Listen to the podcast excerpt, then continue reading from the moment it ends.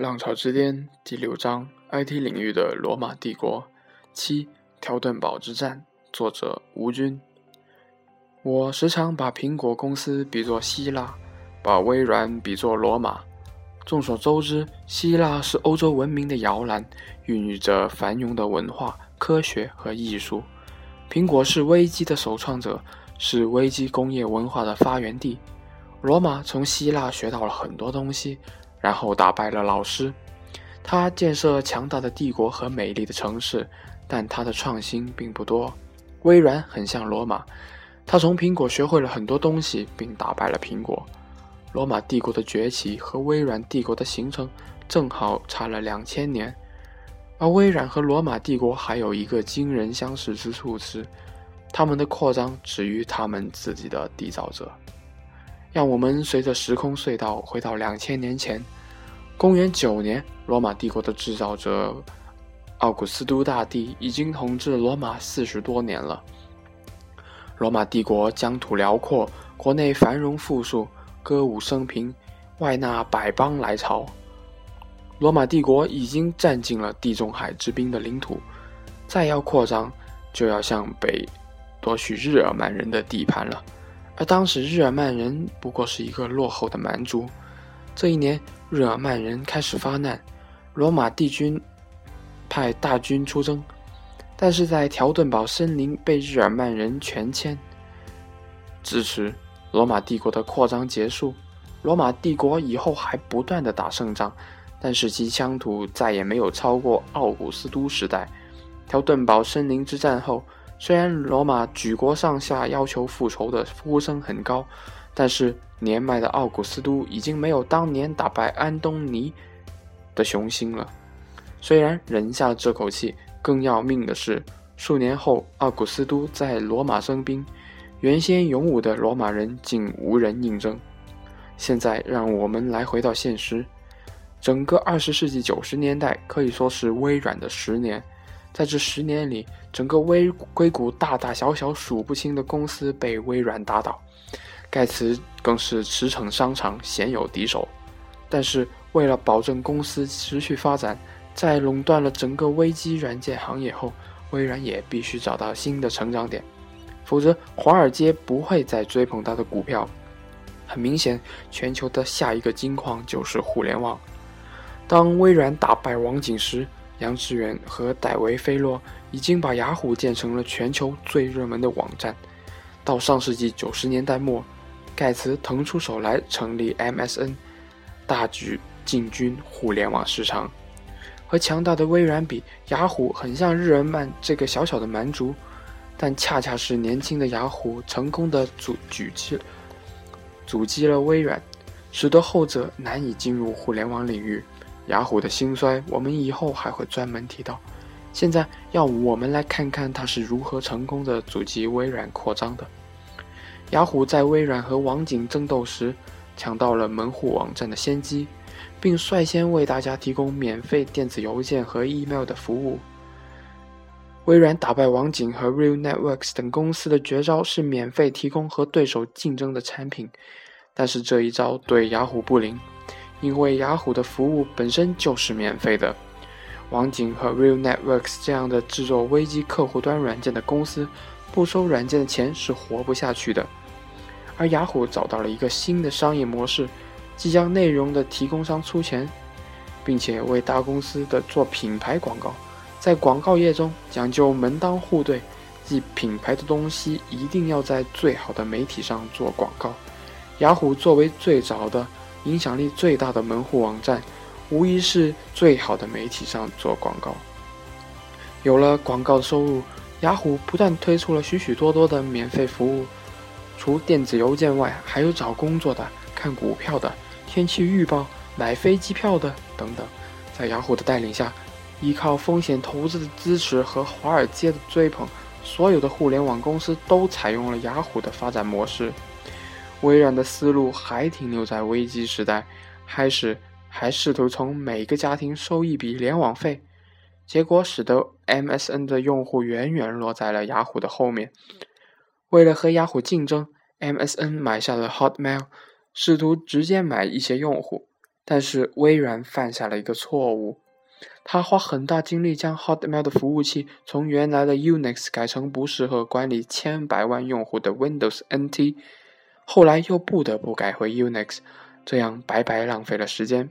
总的来讲，微软的脑筋还停留在了一份份卖软件的危机时代，而开阔网络服务的方面则愈步亦步亦趋。这再次印证了微软的基因决定了它不容易适应网络时代。从人员来讲，微软的很多员工，尤其是老员工，享国之日与渐久，动力大不如前。正好比奥古斯都大帝后期罗马的公民们，在雷德蒙的微软总部下，下午六点以后的停车场就空空荡荡。而在雅虎，几乎每个人都工作到通宵达旦。华尔街在雅虎和微软竞争之中帮了雅虎很大的忙。由于雅虎各种服务是免费的，收入并不高，利润更少的可怜。但是华尔街认定雅虎代表着未来，将雅虎的股票追捧得很高，一度市盈达到了一千比一，也就是说它的股价每股的盈利的一千倍。而当时。公司的发行期权不计入成本，因此雅虎不断的增发期权给员工，而需付给员工很少的现金工资。员工手中的股票期权在华尔街的炒作下以火箭的速度往上涨。在互联网泡沫破裂前进入雅虎的员工，在两千年前绝大多数在纸面上都是百万富翁，因此雅虎的人气高涨。可以说，没有华尔街的帮助，小小的雅虎是抵挡不住微软 MSN 的攻击的。直到微软泡沫崩溃，雅虎的营销和股票一落千丈，自然无力阻击微软了。但他已经完成了自己的历史使命，而微软因为美国经济不景气，也暂时没有扩张。现在回过头来看，微软那时恰恰错过了进军互联网最好的时机。那时没有一家公司在财力上可以和微软相比。微软坐拥几百亿美元的现金，而且每个季度还产生数十亿美元的利润，完全有能力打造一个网络帝国。另一方面，很多公司开始整部门、整部门的裁员，本来正是购收购人才和技术的好机会，但是微软按兵不动。其中原因很多，主要有四条：第一，微软已经不是当年那个礼贤下士的公司了，变得对人才和技术都很傲慢。微软人才开始流失。第二，它毕竟是因为反垄断官司在身，在公司收购上多少有些限制，以至于在收购搜索公司 Intome 和在在线公司广告公司 Overturn 上被雅虎抢了先。第三，长期以来，鲍尔默和华尔街合作很好。为了迎合华尔街，微软总是把财报财报弄弄得漂漂亮亮的，因此他不愿意长大量长线投资新技术项目，这样会使得利润和现金流下降。这一点，巴菲特做得比很多公司的老板要高明得多，有远见得多。他从不管华尔街说什么。只要看准了的事，就只争朝夕的做起来。虽然有时他的公司伯克希尔哈撒韦业绩在短时间里会受到很大的影响，但是长远的看，伯克希尔哈撒韦的业绩是无公司可比的。第四，互联网泡沫后，谁也吃不准互联网是否能挣钱，微软也不例外。根据接近盖茨的人讲，盖茨甚至到了 Google 上市前。还认为开源的 Linux 是微软的主要对手，而不觉得 Google 能成多大气候。他的下属问他对 Google 的看法，他觉得一两个部门就能搞定 Google。我非常喜欢黑格尔的一句话：“凡是现实的都是合理的，凡是合理的都是现实的。”虽然这句话常常被误解成他在为当今不合理的现实开脱。其实，如果我们动态的看待现实性的和合理性，可以把这句话理解为：现在存在的现象，当初产生它的时候，必然有产生它的原因和理由。如果这个理由将来不存在了，终究有一天它会消亡的。微软正处于危机时代的称雄，自有它的合理性。但是到了网络时代，现实改变了，微软再次称雄的合理性也就没有了。二零零九年，在线业务。